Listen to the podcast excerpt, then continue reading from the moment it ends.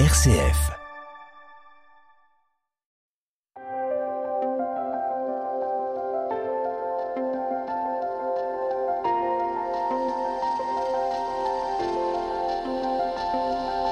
Et si c'était mieux demain? Une émission RCF présentée par Marie-Claire Galin-Martel en partenariat avec la Sherpa économique de Grenoble École de Management. Bonjour et merci de nous retrouver pour notre émission de rencontre autour de la paix économique qui s'intitule aujourd'hui Épanouissement des territoires ou comment créer des territoires de paix.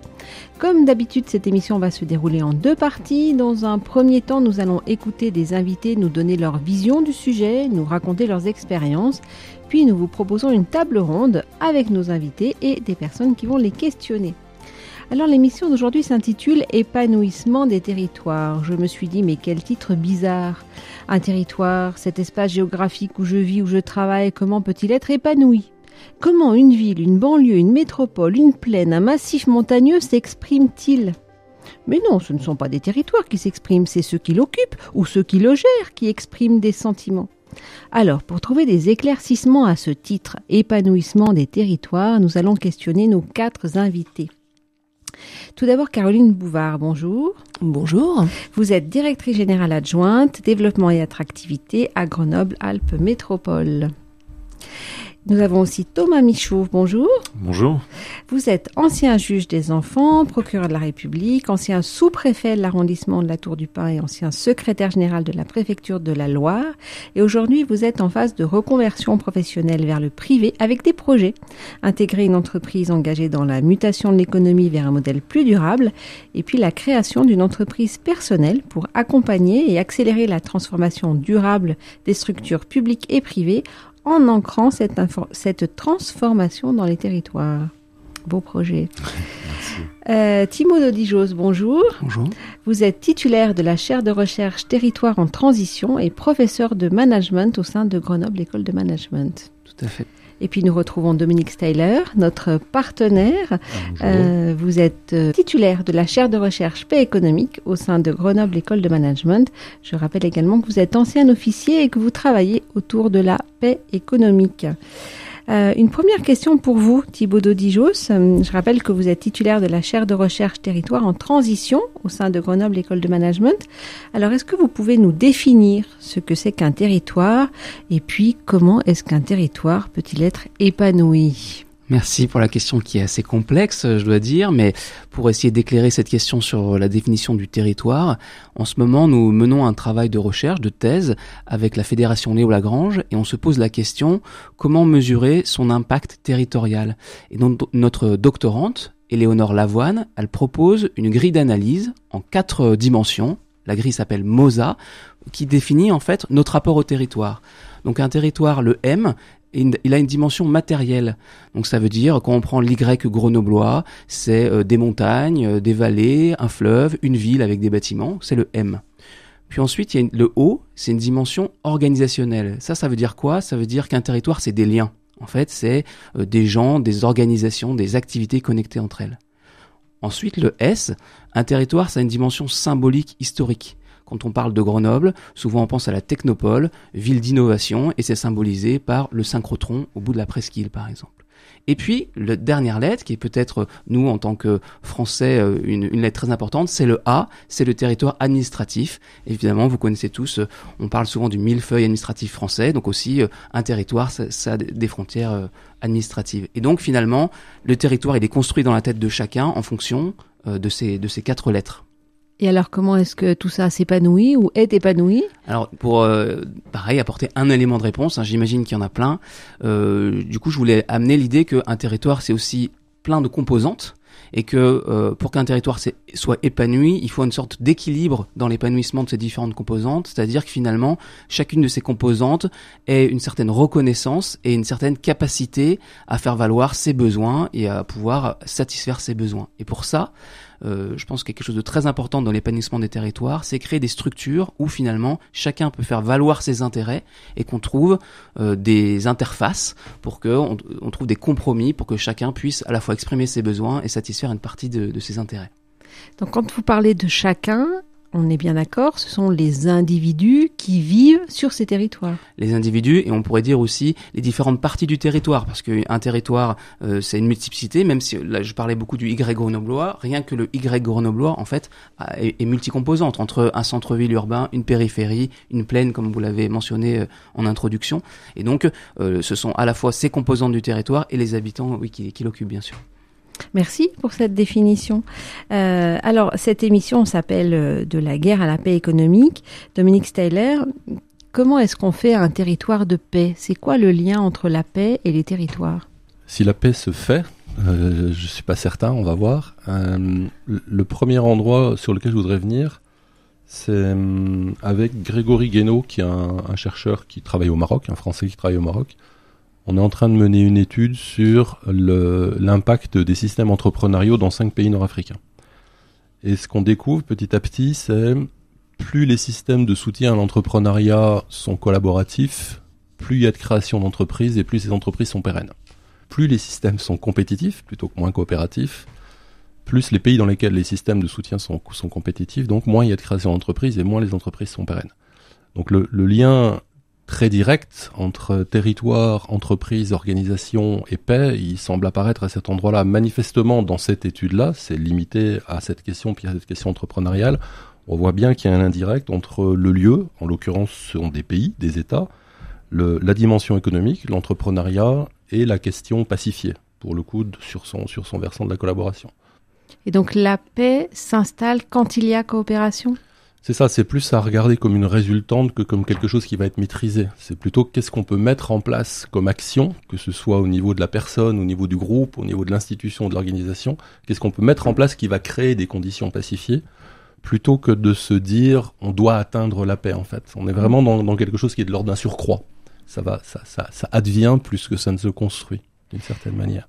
Euh, là, on parle de territoire ou on parle d'individus qui habitent sur les territoires? Ouais. Alors, euh, tout à l'heure, euh, Thibaut de Dijos parlait de, de la nécessité que le territoire satisfasse un certain nombre de besoins des personnes. Je vais le prendre par l'autre porte pour le, pour le compléter. On a tendance, dans la question de la paix économique, d'inverser les choses et de dire, en fait, le, la première porte d'entrée doit être le global. Donc la planète, si je parle de notre, de l'ensemble, en l'occurrence le territoire. Pour nous, le territoire est premier sur les groupes qui seront premiers sur l'individu. Et la véritable question, c'est comment on va permettre au territoire de bien fonctionner pour qu'il puisse nourrir et donc satisfaire les besoins des, collectifs qui, eux, vont satisfaire les besoins de la personne. Et peut-être qu'on est, nous, dans une culture qui a toujours inversé ça, c'est-à-dire qui part toujours de la question de, la personne et de la satisfaction de ses propres besoins, de ses propres envies. Et, dans cette question territoriale, il y, a, il y a par exemple, si je reste au niveau de la personne, pour moi, quelque chose qui est fondamental, c'est mon lieu d'ancrage, en fait, le territoire. Dans ce qu'on a évoqué jusque-là, il y a un petit bout que je voudrais rajouter, qui est la question euh, esthétique ou spirituelle de la chose, c'est je suis d'ici. Et dans ce je suis d'ici, euh, ça me permet de trouver ma place pour pouvoir contribuer. Parce que quand tout à l'heure je disais le collectif prévaut sur l'individuel, je ne dis pas l'individu disparaît, il n'est pas, il est pas dissous dans cette question-là. Au contraire, il vient trouver sa place et du coup il arrive à s'ancrer dans son territoire. Et s'ancrant dans le territoire, bah, il va développer une forme de paix, en tout cas intérieure, il pourra contribuer à la question de la paix plus territoriale. Ça veut dire que la question des territoires est une question sociologique, une question du groupe? Euh, Je pourrais répondre oui, et puis je vais l'étirer. Euh, sociologique voudrait dire que ne compte que, la, que, les, que les humains, dans cette histoire-là, pour moi, elle est vraiment une question. Je vais prendre écologique, mais écologique, ça, c'est très teinté. Donc, elle est une question globale. C'est nous, petites choses, dans l'ensemble de, de, ce global-là, et pas et pas nous comme étant le, le filtre principal. Et donc ça rejoint euh, la dimension euh, de définition euh, de Monsieur Dodijos entre le matériel, l'organisation, le symbolique et l'administratif. C'est comment les liens se Exactement. tissent et comment la dynamique se crée. Exactement. Et la question de la paix, pour moi, la question fondamentale de la paix, c'est la question de la coexistence. Que la question de la coexistence redevienne première. C'est la coexistence et l'inclusion qui va prévaloir.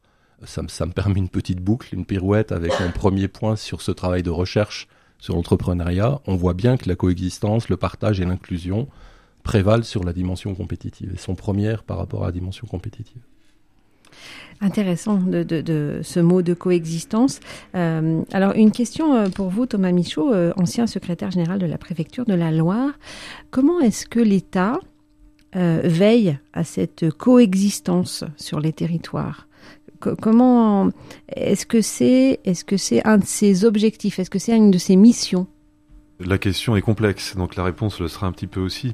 Je vais d'abord faire un tout petit peu d'histoire et puis remettre peut-être les choses en, perspective sur le rôle de l'État. Euh, d'abord, le rôle de l'État, c'est d'administrer, d'organiser une vie collective euh, qu'il ne maîtrise heureusement pas complètement, enfin en tout cas dans une démocratie.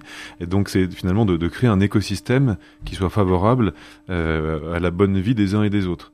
Après, chacun euh, des élus a une vision propre de son, de, de, son objectif politique. Donc il y a des systèmes politiques, des programmes politiques qui travaillent plus à l'épanouissement que d'autres. Je ne prendrai pas d'exemple, mais on a autour de nous en ce moment des systèmes politiques qui travaillent pas forcément à l'épanouissement. Je pense notamment au système politique russe, qui est un système politique parmi d'autres. Euh, après, deuxième chose pour repréciser, l'organisation de l'État français. Euh, L'État, ça va être extrêmement simpliste hein, sur l'histoire longue.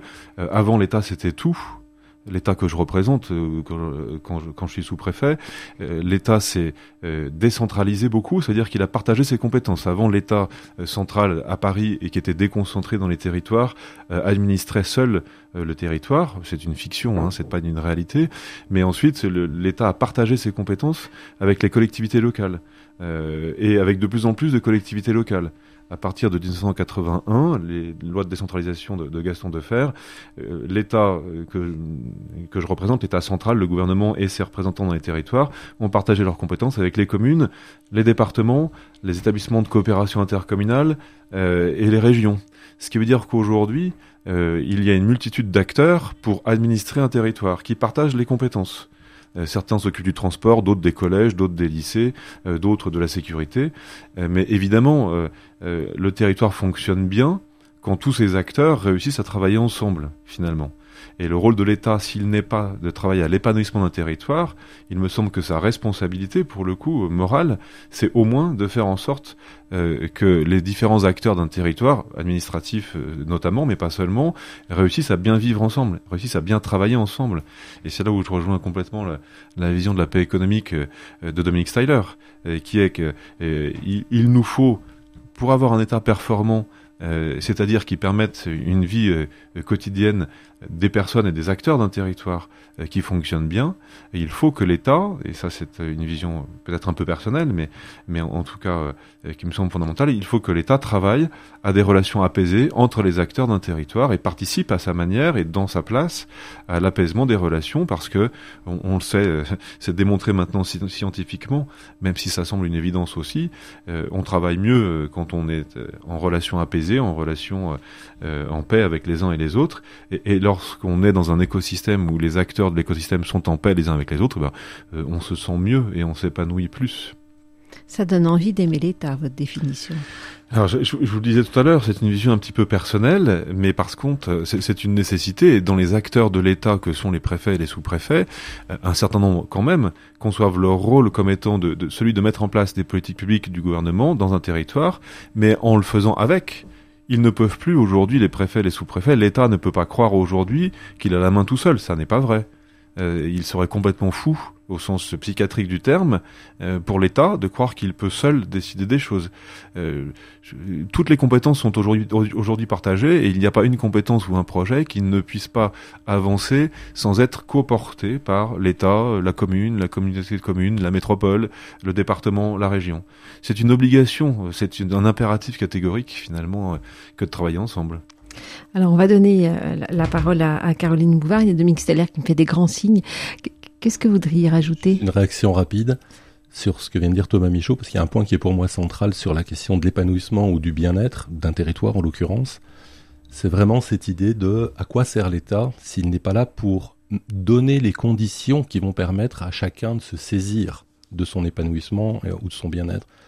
Sur les questions de paix économique, il y, a plein de confusion en fait. Il y a plein de lieux où, parce que les mots envoient des endroits, et celle-ci pour moi elle est forte. Ça n'est pas à l'État, ça n'est pas à la région, ça n'est pas au département, ça n'est pas à la communauté de communes, ça n'est pas à l'entreprise de s'intéresser à l'épanouissement ou au bien-être de la personne ou du groupe. Par contre, ce sont à toutes ces instances le rôle, c'est leur rôle et leur obligation de mettre en place les conditions favorables pour que chacun de ces acteurs puisse se saisir et puisse lui-même contribuer au développement. Et là, il y a quelque chose de fond pour moi, qui évite des confusions. Alors Caroline Bouvard, euh, de Grenoble-Alpes Métropole, comment est-ce que vous mettez en place les conditions euh, de l'épanouissement des territoires? On, le, fait, je pense, de, bien des manières. Je ne peux qu'approuver les, les, éléments qui ont été évoqués précédemment. Effectivement, j'allais dire le rôle fondamental d'une collectivité territoriale, c'est bien évidemment d'assurer l'épanouissement de son territoire. Euh, tout est déjà dans le nom de l'institution. Une métropole est une collectivité territoriale. Elle intervient sur un territoire défini.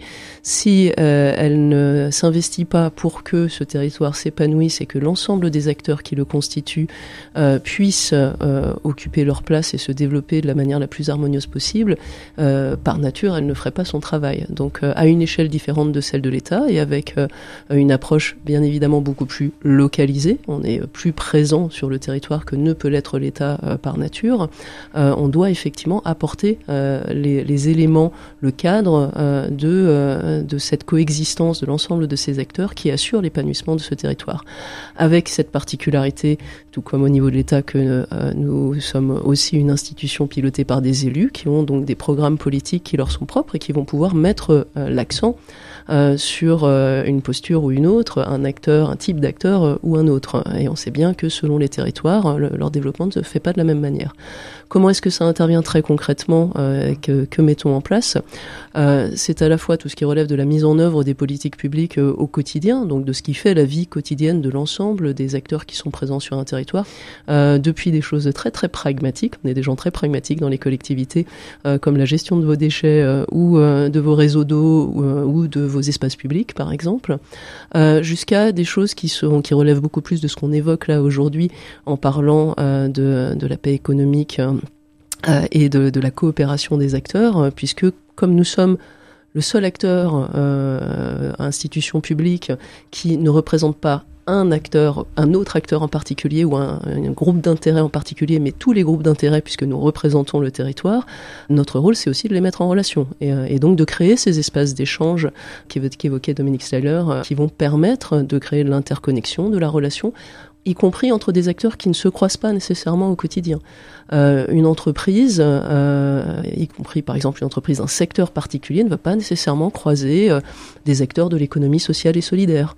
Ils ont des besoins de pouvoir interagir, se comprendre, comprendre quels sont les modes de fonctionnement des uns et des autres, et, et, comment est-ce qu'ils peuvent collaborer. Et s'ils ne se rencontrent pas, ils ne peuvent pas le faire. Donc nous essayons de créer ces espaces d'échange, de la même manière bien sûr avec les citoyens ou avec d'autres profils d'acteurs qui sont présents sur le territoire. Et tout à l'heure, vous allez nous parler d'une action que vous avez menée dans ce sens-là. Merci. Nous allons nous intéresser maintenant à la transition des territoires, à la transformation des territoires. Alors Thibaut Dodijo, c'est le nom de votre chaire de recherche. Comment est-ce que ça se transforme un territoire? Alors déjà, euh, je pense qu'il euh, y a des choses qui échappent au territoire mais qui le transforment en profondeur et c'est peut-être ça sur lequel je voudrais euh, insister maintenant. Nous, quand on parle de transition, ça veut dire quoi? Une transition, ça veut dire une bifurcation, un, changement de trajectoire et donc généralement on parle de quatre grandes transitions qui viennent aujourd'hui travailler les territoires. La transition écologique avec les enjeux environnementaux, l'urgence environnementale la transition démographique avec le vieillissement de la population, la question technologique avec le digital, et puis la dernière dimension, qui est peut-être celle qui est la plus questionnée, mais qui nous travaille jusqu'à présent, qui est la dimension démocratique, la dimension d'inclusivité. Et donc, euh, dans la chaire, on, fait le pari que ces quatre grandes transformations, euh, nous travaillons en profondeur.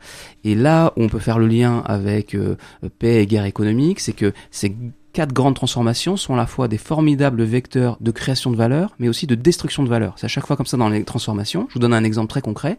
Vous prenez le dérèglement climatique et les stations de moyenne montagne, qui euh, nous préoccupent en Isère demain, euh, quel modèle économique pour les stations de moyenne montagne? Alors on peut se poser deux questions. On peut dire, bah oui, euh, est-ce que c'est la fin du ski dans les stations de moyenne montagne? Mais aussi on peut se dire, demain peut-être que ces territoires de moyenne montagne vont devenir des refuges climatiques euh, pendant les vagues de chaleur répétées qu'on va qu'on va qu'on va subir dans, dans, nos villes. Et on pourrait comme ça montrer dans mes quatre types de transition ces grandes phases de destruction et de création de valeur. Et donc on en revient à la question de la paix économique et de se dire, puisqu'il y a la destruction, la création de valeur, il y a aussi bah, le jeu des intérêts est redistribué, et d'où l'importance, euh, comme l'a dit Dominique euh, Steyler ou, ou, Caroline Bouvard, de créer des instances où les acteurs puissent discuter, échanger et retrouver des nouveaux compromis où finalement, dans ces transformations, on s'assure que la, la, valeur est redistribuée, que tout le monde y peut trouver son compte, un projet, et aussi, voilà, je, je, trouvais ça intéressant de, de mettre le projet collectif au centre comme créateur de liens et comme pacificateur. Et c'est le deuxième point que je voulais amener par rapport à la transformation des territoires. Donc, donc ça, c'est des choses, ces quatre euh, transitions, elles sont euh, euh, quelque part, c'est nous qui les faisons, mais elles, sont aussi extérieures à nous. C'est des, des, des, vecteurs très puissants. Après, ce, ce, dont on s'aperçoit aussi, qu'ils vont beaucoup travailler les territoires, c'est que si vous voulez, avant dans l'ancien monde, vous aviez l'État d'un côté, ou les fondations qui s'intéressaient à l'intérêt général, vous aviez les acteurs privés qui s'intéressaient à l'intérêt commercial de leurs propriétaires, et puis vous aviez euh, on va dire, le monde coopératif qui s'intéressait à l'intérêt de leurs membres. Et ce qui se passe quand même, il y a une grande transformation profonde, euh, il y a une sorte de zone grise qui est en train de se créer, où tout le monde converge vers le centre, où finalement, euh, les entreprises, elles vont vouloir créer des externalités positives, contribuer à faire une économie régénérative, elles vont donc créer des sociétés à mission, elles vont, enfin, il y a tout un vocabulaire autour de ça les associations, les fondations, l'État même va vouloir diversifier ses sources de financement et va euh, aussi euh, progressivement avoir un vocabulaire qui se rapproche du monde privé. Et puis on, s'aperçoit que des coopératives qui euh, servaient principalement leurs membres, par exemple les coopératives de travailleurs, aujourd'hui on crée des coopératives de territoire, des SIC, des sociétés coopératives d'intérêt collectif, où là carrément on met un objet, le commun c'est le territoire. Et donc dans la chaire aussi on fait le pari que vu qu'il y a cette création de cette zone grise avec finalement des gens qui parlent un peu le même vocabulaire, qui est le vocabulaire d'intérêt général. C'est au niveau du territoire qu'on peut créer euh, ces phases de, enfin ces, interfaces de dialogue entre tous ces acteurs. Et pour créer un projet commun, euh, comme le disait Dominique Styler tout à l'heure. Merci pour ces éclairages euh, euh, théoriques qui sont passionnants, enfin que je trouve passionnants et j'espère que nos auditeurs partagent euh, ce, ressenti avec moi. Euh, une question Thomas Michaud, par rapport à ces transformations écologiques, démographiques, technologiques inclusives, comment est-ce que ces évolutions suivent les évolutions du travail? Notre émission s'appelle Paix économique et si c'était mieux demain et on a un regard particulier sur le travail. Donc comment est-ce que l'État s'empare de ces évolutions de territoire euh, et de ces évolutions du travail. Comment est-ce que ça se rejoint? Euh, Peut-être, je vais commencer par rebondir sur ce que disait euh, Thibault euh, Dobijos, puisque je crois qu'en effet, euh, un territoire, ça se transforme tout seul et ça se transforme par l'effet de la volonté. Il y a des interactions. Euh, on, a évoqué tous depuis tout à l'heure euh, les interactions qui sont en fait euh, ce qui construit le territoire. Ce qu'est un territoire finalement, c'est un nombre d'interactions assez incalculable entre une géographie, une météo, des acteurs économiques, des acteurs politiques, des acteurs administratifs, des acteurs citoyens, etc., etc. Et donc un territoire, c'est comment tout ça, ça vit ensemble finalement sur un espace donné défini, territoire administratif, culturel, historique, on, l'a évoqué. donc le travail, c'est un des éléments qui fait territoire on ne travaille pas de la même manière euh, dans un monde dans le monde rural, euh, euh, dans une métropole, dans un endroit où il y a une richesse économique très forte, dans un endroit qui est en déprise économique. Évidemment, la vie ne se ne fait pas pareil, ne se fait pas pareil parce que le travail c'est un des paramètres de la vie d'un territoire. Euh, pour, pour, revenir à, à, à, ce qui est euh, la question de comment on transforme un territoire ou comment un, un territoire se transforme, bah, il se transforme à la fois porté par les grandes mutations du monde et à la fois par l'accompagnement que la puissance publique notamment peut essayer de mettre en place pour créer un écosystème euh, qui soit favorable au territoire qui permettent au territoire finalement de faire face à ces grandes transformations. Et, lorsqu'on évoquait tout à l'heure la multiplicité des, acteurs et des interactions, des interconnexions qui existent sur un territoire, on, évoquait le fait que l'État, mais au-delà maintenant les, les, collectivités locales, puisqu'elles ont une grande partie des compétences euh, sur les territoires, doivent réussir à travailler ensemble pour construire un écosystème euh, qui soit favorable au travail, par exemple, mais qui soit favorable au développement des uns et des autres, chacun pouvant ensuite venir piocher dans ce qui est proposé et ce qui est, ce qui est bon pour lui. Euh, et, et, sur la question de la transformation, euh, nécessairement, quand il y a autant d'acteurs sur un territoire, et notamment du côté de la puissance publique, qui sont en partie responsables, la solution pour qu'un territoire se transforme bien, c'est la coopération.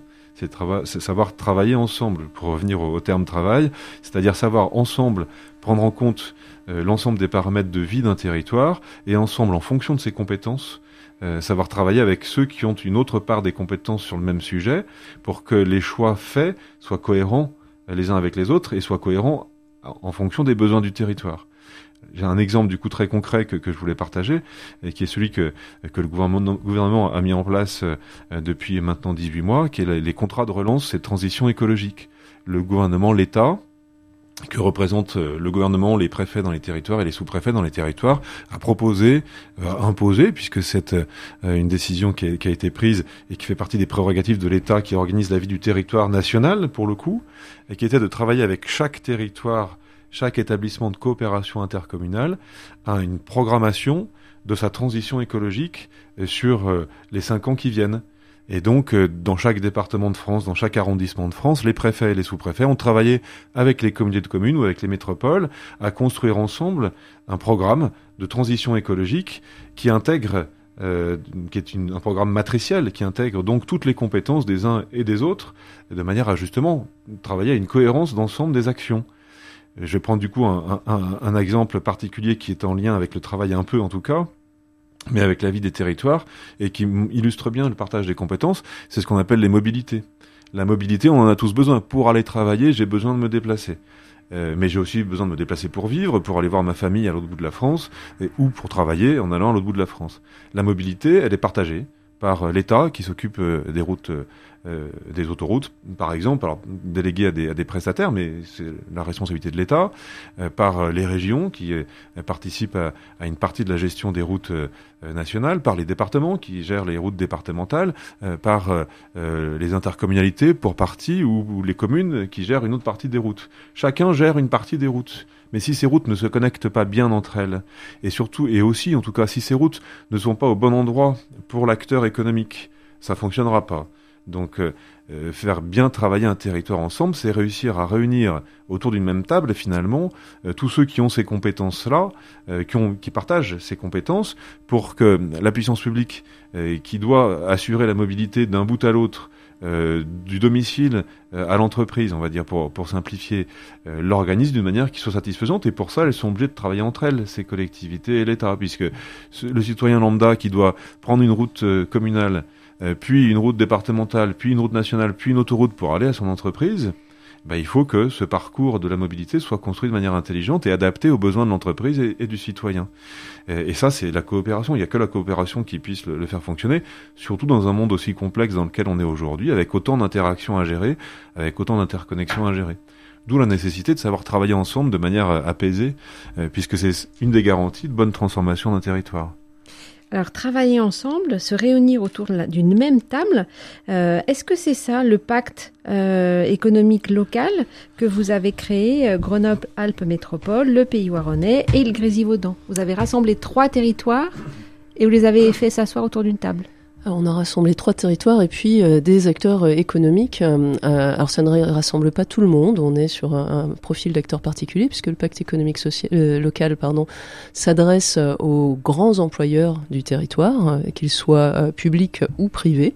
il regroupe aujourd'hui 26 partenaires. vous allez retrouver tout aussi bien l'université, les trois territoires que vous venez d'évoquer, trois collectivités que vous venez d'évoquer, que des grandes entreprises du territoire comme euh, Schneider Electric, euh, HPE, euh, Soitec, Radial, qui sont donc parmi les plus gros employeurs locaux.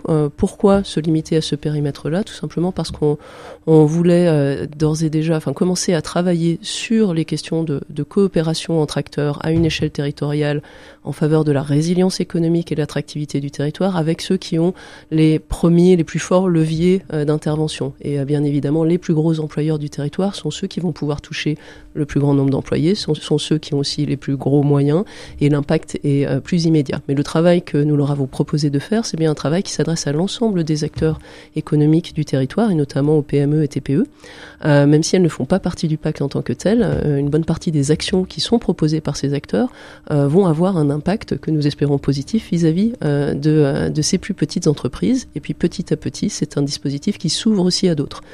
C'est un dispositif qui est quelque chose de très concret. On met des gens autour de la table, oui, pour discuter, mais on ne veut pas faire que discuter. Euh, donc ce que nous avons proposé aux, aux partenaires du pacte économique local, c'est de définir chacun une feuille de route avec un certain nombre d'actions, des actions qu'ils peuvent porter individuellement et un certain nombre d'actions collectives euh, sur lesquelles ils se retrouvent pour travailler euh, à la faveur euh, de cette résilience économique et cette attractivité du territoire. Très concrètement, vous pouvez définir résilience économique, ah s'il vous je, plaît? Je peux essayer. Euh, c'est vrai que c'est un terme un petit peu valise qu'on utilise aujourd'hui. Euh, à mon sens, ce sera ma définition personnelle, la résilience économique d'un territoire, c'est euh, sa capacité à euh, mobiliser l'ensemble de ces acteurs pour faire face, s'adapter, se transformer, on parlait de transformation, face à des évolutions qui s'imposent à lui, face à des chocs, face à des crises, ou des transformations en profondeur, qui n'ont pas nécessairement l'effet d'une crise au sens strict du terme, mais qui ont un, impact réel sur la manière dont il était jusqu'ici organisé. et donc très concrètement, euh, qu'est-ce que ça veut dire? Parce que là, on, parle un petit peu euh, théoriquement. Euh, la manière dont on a abordé cette question donc avec les acteurs du, pacte économique local, c'est d'identifier euh, sept euh, domaines d'intervention sur lesquels nous nous retrouvons, qui sont euh, les questions d'innovation, les questions de compétences et d'emploi, les questions d'impact environnemental, les questions d'écosystèmes locaux, notamment autour de, de, de l'achat ou de l'approvisionnement local, les questions de partenariat et donc souvent de RSE, d'interconnaissance des acteurs. RSE, responsabilité, sociétale, des entreprises. Exactement, que l'on dit aussi parfois aujourd'hui euh, sociétale et environnementale, pour euh, le E peut être interprété de manière euh, variable. Et, et, donc ça les a amenés à définir un certain nombre d'actions très précises sur lesquelles ils pouvaient travailler ensemble. Je vous donne Peut-être un exemple, par exemple, sur euh, les emplois et les compétences. Euh, aujourd'hui, euh, nous avons sur les 26 partenaires du pacte 10 d'entre eux qui travaillent sur un dispositif qui s'appelle Parcours Industrie. Euh, qui est une coopération avec euh, les missions locales du territoire euh, pour faire découvrir aux jeunes des missions locales et aux encadrants, aux conseillers qui les accompagnent, les métiers industriels du territoire, qui sont des métiers qui recrutent beaucoup aujourd'hui, mais qui n'ont pas toujours une image positive, alors qu'ils sont extrêmement dynamiques. Ce sont des métiers intéressants avec des évolutions de carrière possibles. et l'ensemble des acteurs du territoire, qu'ils soient les grosses entreprises industrielles, mais aussi tout le tissu de PME, a beaucoup de difficultés à recruter sur ces métiers. Et donc, on a un travail d'acculturation, de, compréhension de ce que sont réellement ces métiers et de comment on y accède. Donc, on est sur des choses très concrètes.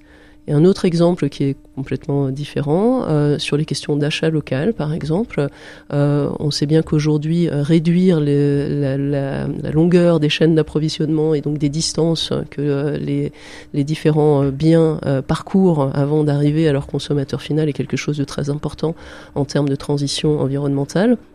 On a donc euh, travaillé euh, avec les partenaires du pacte économique local pour euh, qu'ils puissent mieux connaître l'ensemble des acteurs PME, TPE du territoire qui peuvent être leurs fournisseurs et qui ne le sont pas nécessairement aujourd'hui, afin de pouvoir potentiellement augmenter la part de leur achat local. Et on a organisé l'année dernière au mois de novembre un B2B de l'achat local qui a permis de mettre en relation 17 acheteurs, donc de grands groupes publics et privés, avec 33, si j'ai bonne mémoire euh, PME euh, du territoire qu'ils ne connaissaient pas auparavant, avec des logiques de, sourcing, comme on dit, pour identifier les besoins des uns et des autres. Merci pour ces exemples concrets. Alors nous arrivons au terme de cette première partie de l'émission. Euh, merci à Caroline Bouvard, à Thomas Michaud, à Thibaut Dodijos et à Dominique Steller. Nous allons nous retrouver pour la suite de la table ronde. À tout de suite sur RCF.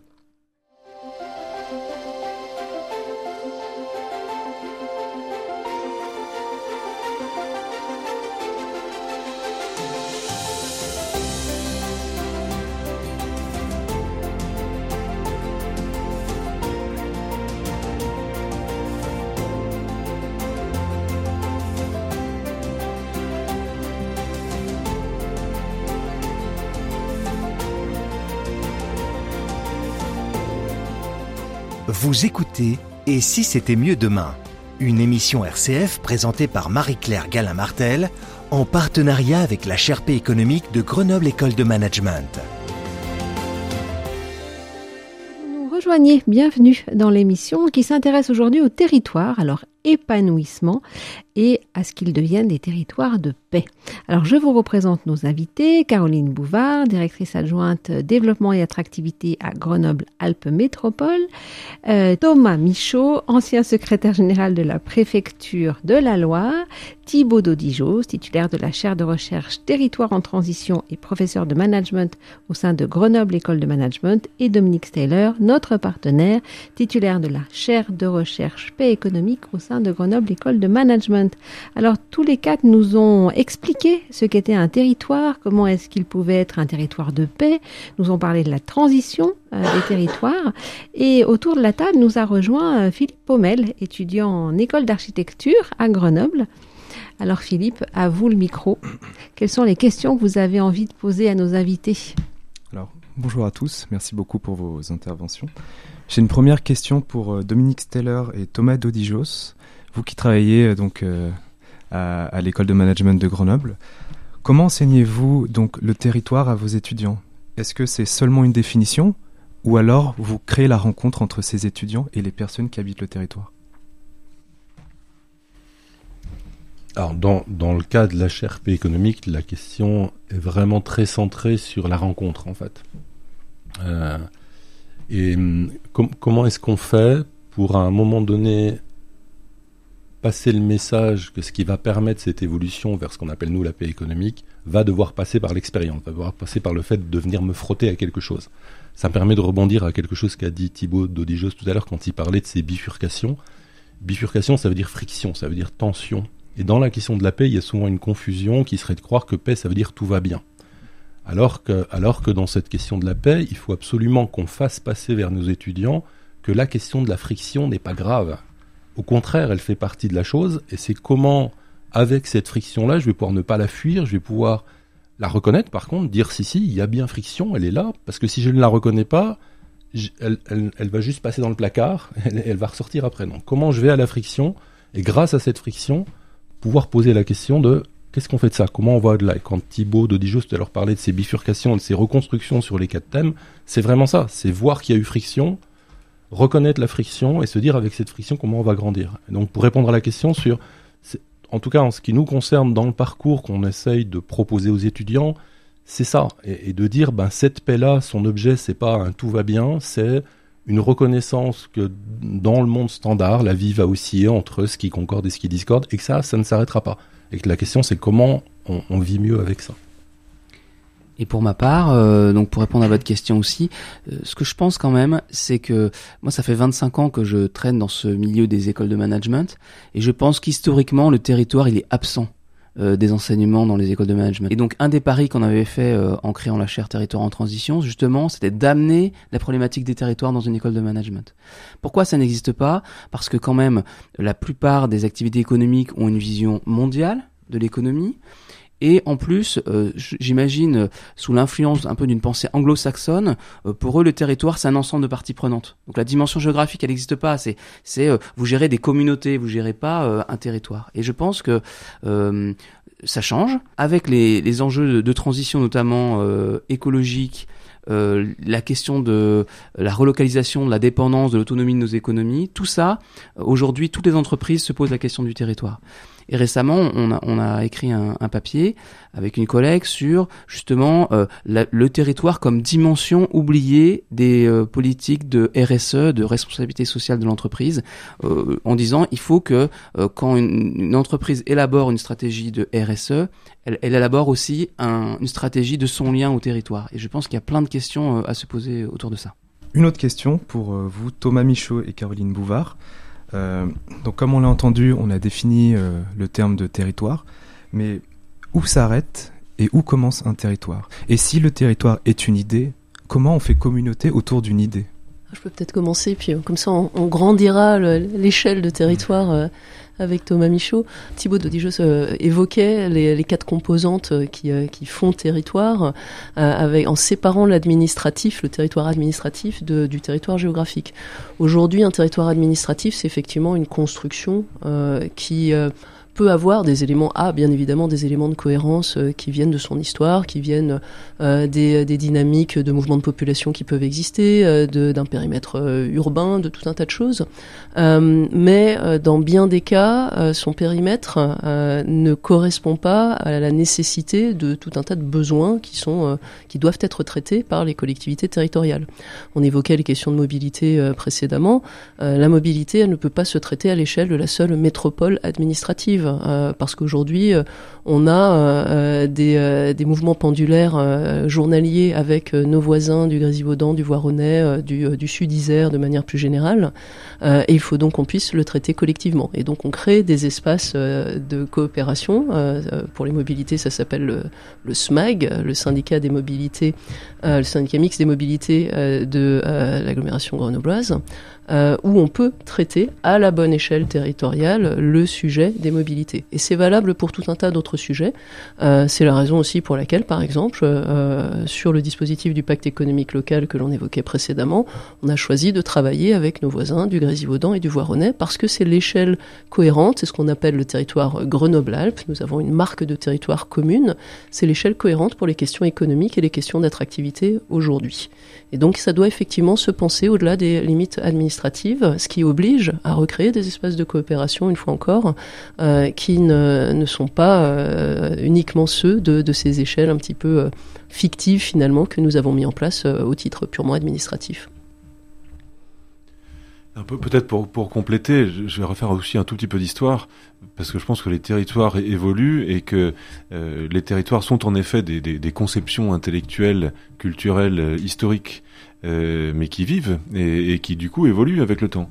Euh, alors je, je, reviens à l'exemple que j'avais tout à l'heure. Hein. L'État, c'est la France, pour simplifier. Première, zone géographique, c'est la France, mais la France, elle s'insère dans un espace mondial. Dominique Styler évoquait tout à l'heure le fait que tout ça, de toute façon, c'est limité à la planète. Donc, si on veut partir du plus grand, notre territoire commun, à tous, c'est la planète. Pour l'instant, euh, on va laisser de côté l'espace. Ensuite, on, on, réduit petit à petit euh, euh ce, ce, territoire. Nous, on est en France, alors en Europe, en France, et puis en France, il y a les régions, les départements, les comités de communes les communes.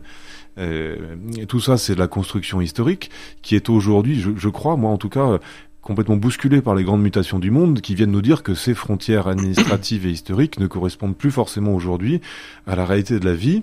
Et on est, je crois, tous sous tension. Dominique Styler évoquait la question de la tension, qui n'est pas un problème, mais qui est une réalité par contre, parce que finalement, nos modes de vie ont considérablement évolué. Les mutations du monde sont telles que les territoires administratifs ne euh, fonctionnent pas forcément euh, encore euh, bien avec la vie d'aujourd'hui, et qu'il faut du coup réinventer des territoires ou en tout cas construire des interactions entre ces territoires qui existent déjà pour les adapter peut-être euh, au plus fin euh, de ce qu'on pourrait appeler les bassins de vie. Le bassin de vie, c'est pas forcément le territoire administratif ou le territoire économique, c'est là où vivent les gens, et, c'est peut-être là euh, finalement qu'il faut réancrer les territoires. et, ces bassins de vie, bah, parfois, ils sont partagés entre deux communes, ils sont partagés entre deux départements, ils sont partagés entre deux régions, ou en tout cas, ils sont concernés par une commune, un département, une région, et par l'État, qui est le, même partout en France. Et du coup, il faut réussir à reconstruire des interactions au bon territoire. La question que vous posez, c'est quel est le bon territoire? Bah, Le bon territoire, personne ne sait ce que c'est. Et le bon territoire, il vit comme les, comme les acteurs qui y sont installés, et donc il doit s'adapter aux, aux, différents modes de vie, aux évolutions de nos modes de vie. Et c'est, je, je, crois, vraiment ce qui est en train de se faire aujourd'hui. La construction administrative, en tout cas, a beaucoup évolué depuis 81, c'est ce que j'évoquais tout à l'heure. Et, et aujourd'hui, les modes de vie ont aussi évolué. Comment est-ce qu'on fait finalement pour adapter cette construction administrative théorique, euh, abstraite et, et un peu, euh, un peu euh, euh, arbitraire finalement avec la réalité de la vie des, des citoyens, la vie des, de l'économie, etc., etc. Et ça, c'est un, c'est un grand challenge. Et, comment on fait pour, euh, de toute façon, combler les espaces qui nécessairement resteront vides parce que les territoires, euh, il n'y a, a, pas un territoire qui réponde à tous les besoins et donc il faut combiner différents territoires alors administratifs et d'action avec différents territoires de vie, euh, vie du citoyen, vie économique, etc., etc. Est-ce que je peux rebondir un petit peu? Parce que c'est vraiment un point central pour moi sur la question de la paix qui vient d'être partagée qui est dans cette question de, qu'est-ce qu'un territoire, est-ce qu'il commente ou est-ce qu'il qu réduit, c'est de se rendre compte que la frontière est, la plupart du temps complètement artificielle. Nous avons décidé d'une forme de frontière particulière, et la question qui est posée, c'est en fait, est-ce que cette frontière doit être rigide ou poreuse? Ce qui veut dire que derrière, il y a une question géopolitique, et puis il y a une question politique, puisqu'on est dans un temps d'élection. On voit bien que là, on arrive tout doucement à la question politique. Parce qu'une frontière poreuse, bah, ça veut dire une frontière à travers laquelle les biens, les services, les personnes se déplacent. Si je reviens sur ce que disait Thomas Michaud à l'instant, et on, se rend compte qu'on en a besoin, en 2020, le, patron des achats de Continental Allemagne disait dans Le Monde, je viens de me rendre compte que si mon petit fournisseur italien disparaissait, j'étais mort. Quand il dit ça, il dit, je viens de me rendre compte que notre frontière administrative, si elle n'est pas poreuse dans un point important, je disparais. Euh, et quand il dit ça, il nous dit, bah, ce qui est fondamental dans la question de la paix, c'est de considérer que le territoire le plus grand est premier, c'est lui qui va mener les choses, parce que dans ce territoire plus grand, j'ai des ressources qui vont permettre à mon petit territoire de pouvoir aussi, euh, de pouvoir aussi fonctionner. Donc il y a, une vraie question là derrière, de, au bout du compte, de quel choix politique on fait. Et là, et là j'ai pas de j'ai pas de réponse en termes de ce qui est juste ou faux. C'est quel choix on fait. Dans la question de la paix économique, c'est finalement ça qu'on dit. C'est quel choix vous faites en tant que dirigeant, en tant que manager, en tant que salarié, comment vous engagez, qu'est-ce que vous avez envie de voir comme, comme monde, qu'est-ce que vous voulez voir advenir? On parle souvent de, la France des régions, de l'Europe des régions, la grande mutation des territoires dernières, c'est l'agrandissement des régions, là. On est passé de, Rhône-Alpes à Auvergne-Rhône-Alpes. Qu'est-ce que ça a changé, ça, dans cette notion de paix des territoires, dans le quotidien? Ça, ça, a eu un impact, euh, je pense, à, deux niveaux différents. Euh, à deux niveaux différents. La, première raison, tout de même, pour laquelle euh, on a opéré ces fusions de régions, ces agrandissements de régions en France, c'était parce que nos régions françaises étaient trop petites comparativement aux autres régions européennes et que donc elles ne pouvaient pas défendre pleinement leur, place dans le concert des régions européennes. Donc cette, euh, cette taille, elle a une importance vis-à-vis de l'échelle supérieure, de l'échelle Europe.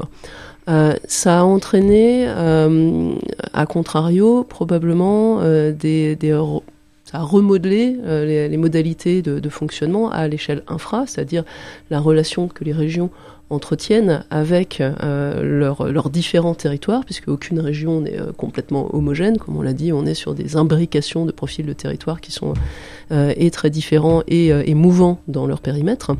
et à cette échelle-là, je ne sais pas si on peut parler d'accroissement de, la distance, entre les régions et, euh, les, territoires qui les composent, euh, parce qu'elles ont quand même une présence territoriale qui est très forte. Euh, les régions ont des représentations, non pas seulement en capitale de région, mais sur chacun des, des, territoires qui la, qui la composent. Mais du point de vue d'un de, d'un des territoires qui, constitue la région Auvergne-Rhône-Alpes, euh, on, on, sent quand même qu'on a des dynamiques historiques qui n'étaient pas les mêmes euh, entre euh, la région Rhône-Alpes, l'ancienne région Rhône-Alpes et l'ancienne région Auvergne. On est sur des territoires qui sont très différents et qui avaient construit des, logiques de coopération, d'échange, qui sont liées aussi à une proximité géographique tout simplement plus, plus immédiate, qui ne s'est pas encore traduite complètement dans la nouvelle échelle régionale. Euh, on garde encore une vraie spécificité auvergnate et une vraie spécificité rhône-alpine qui est une fois encore un fruit de l'histoire, y compris par exemple sur euh, les filières d'activité économique. Euh, après, on a quand même des nouveaux réseaux qui se créent grâce à ces systèmes. Euh, typiquement, nous, métropole, nous sommes sur une région qui a quatre métropoles, euh, ce qui est quand même aussi une de nos particularités. Et donc, des relations se sont tissées. Les relations existaient déjà avec nos voisins lyonnais, avec nos voisins stéphanois, parce qu'on avait déjà un périmètre administratif commun et un interlocuteur commun qui était la région Rhône-Alpes. Et on a maintenant en plus effectivement des relations, des relations qui se sont tissées avec la métropole clermontoise qui n'existaient probablement pas auparavant parce que le fait, une fois encore, d'avoir euh, un interlocuteur commun région Auvergne-Rhône-Alpes nous incite à échanger, à discuter et à trouver euh, nos, nos possibilités de collaboration euh, collective. Est-ce que ça veut dire que plus c'est grand, plus il y a de coopération, donc plus c'est paisible? Elle est juste mon équation là? Je pense pas, non. J'aurais pu rebondir sur, euh, sur le rapprochement des régions, comme j'ai du nord-est de la France. La création de cette bifurcation, qui était une tentative de rapprochement, bah, a créé une friction, pour revenir à, entre euh, Alsaciens et, et Lorrains, ou le reste du Grand Est. Euh, et que cette friction-là, bah, on verra bien quel temps elle prendra. Encore une fois, ce que je pense important là-dedans, dans la question de la paix, c'est pas tant qu'il y a friction, c'est qu'à un moment donné, on a une intention parce qu'on est en train de regarder quelque chose qui nous semble meilleur pour la vie de la société. En l'occurrence, si je reprends le point de départ de Caroline Bouvard, c'est dire, ben, créons des régions qui pourront avoir une parole dans le, dans le concert au moins européen. Ça, c'est l'intention. On choisit cette intention-là. Et il y a une forme d'acceptation, au sens d'allégeance, hein, au sens de, de, de se rendre à l'évidence que ce choix-là, puisqu'il a un choix un peu arbitraire, va créer des frictions et que de ces frictions, c'est vraiment ça le travail de la paix, mais c'est le travail de la conscience en fait. C'est vraiment ça le travail de accepter que ce choix va créer friction, que cette friction va créer des tensions et qu'il va falloir les reconnaître, les apaiser, travailler avec elles, en espérant qu'elles vont devenir le terreau de quelque chose d'un peu meilleur. Philippe Pommel, une autre question? Euh, Peut-être une dernière question. Euh pour l'ensemble de, vous autour de la table. Donc tout à l'heure vous parliez euh, Thibaut Dodijos de, la Grime Mossa. Donc euh, je vais je vais m'arrêter sur sur le M matériel. Euh, donc si un territoire n'est pas délimité par des limites claires, donc ça, ça voudrait dire qu'elle est en mouvement, qu'il y a une espèce de flexibilité dans, dans le jeu de, de ce qui compose le territoire. Mais aujourd'hui, on rapporte des, enjeux, comme on les connaît, ceux qui sont climatiques, ceux qui sont euh, l'ordre de nous cohabitons avec, euh, avec le territoire. Ce nous inclut donc euh, nous, les, êtres humains. Et tout à l'heure, vous parliez, il faut regarder beaucoup plus loin. Il semblerait qu'il faut regarder, plutôt que de voir une humanité, plutôt des terriens. Mais des terriens avec qui d'autre? Et donc, manque, manque-t-il pas un V dans Mossa pour vivant? Mossa.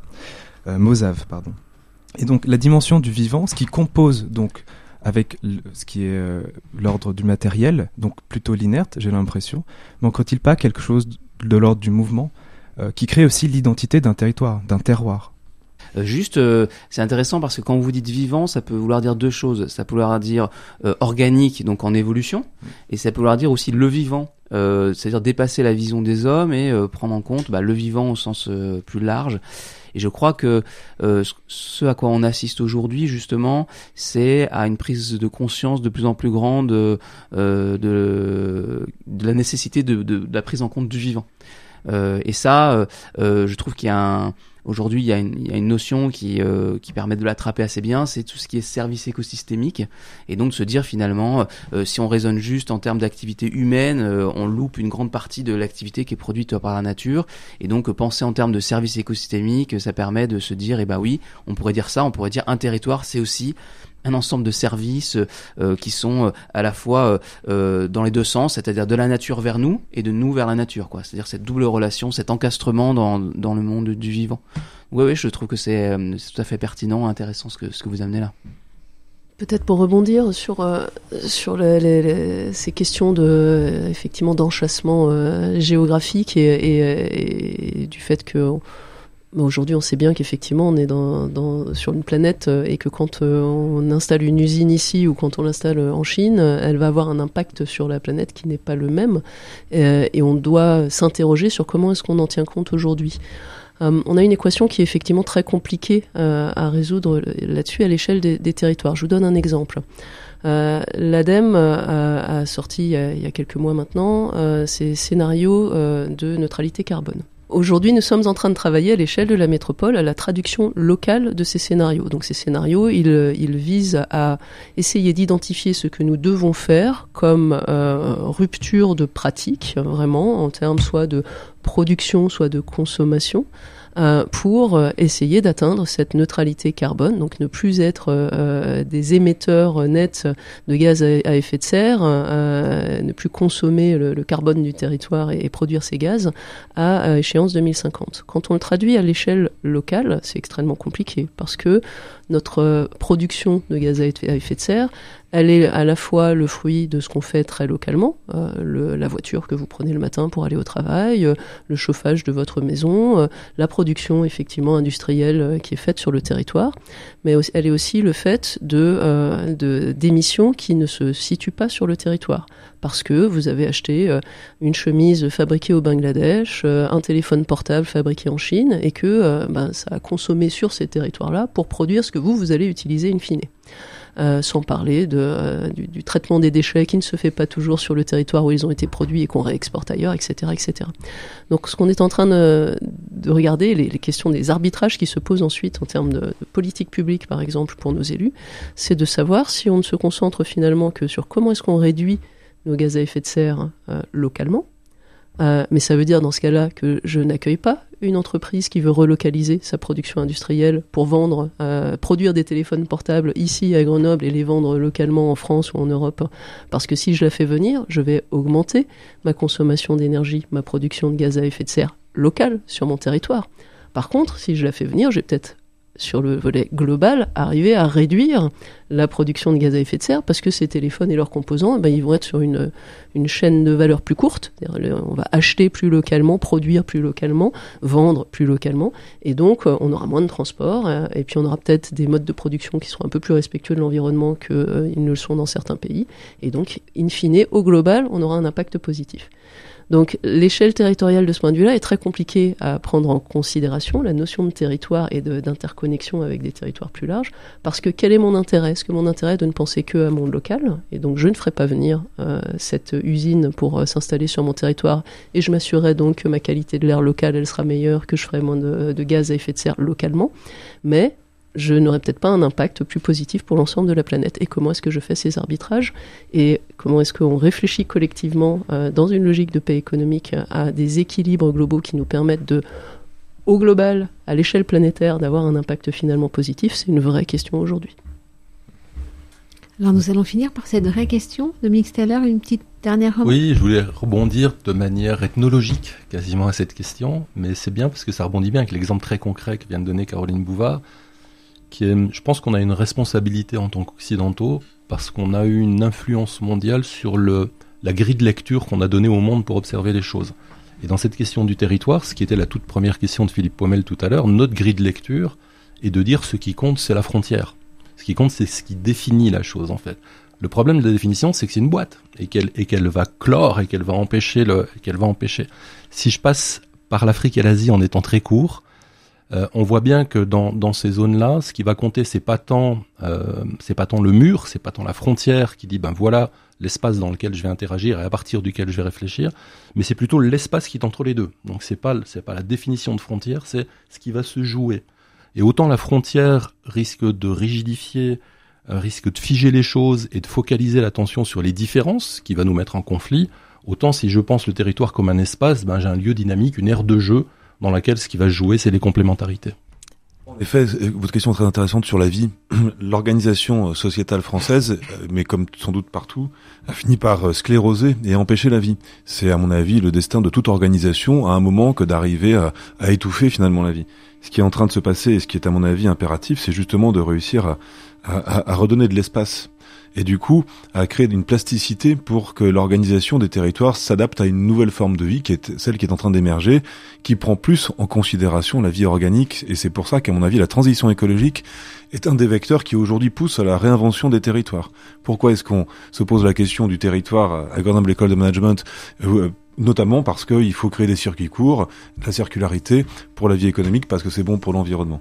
Donc il me semble qu'aujourd'hui, il faut surtout réinventer une plasticité des territoires.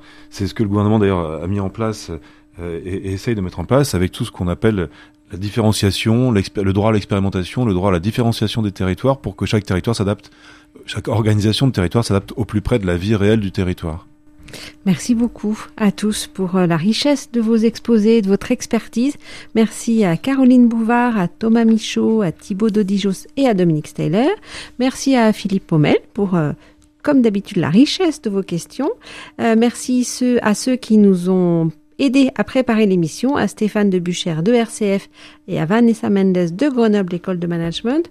Pour aller plus loin, un événement le 16 mai pour la journée mondiale euh, de vivre ensemble en paix. La chaire euh, paix économique de Grenoble École de Management organise une projection débat à partir euh, du film Nous tous sur la question de la discrimination et du vivre ensemble. Donc cet événement est disponible, ouvert à tous à Grenoble École de Management. il y a une invitation particulière aux lycées et aux lycéens vous pouvez retrouver cette émission euh, sur le site internet de RCF en podcast et puis je vous invite à nous retrouver le mois prochain pour une nouvelle émission autour de la paix économique et des questions du travail.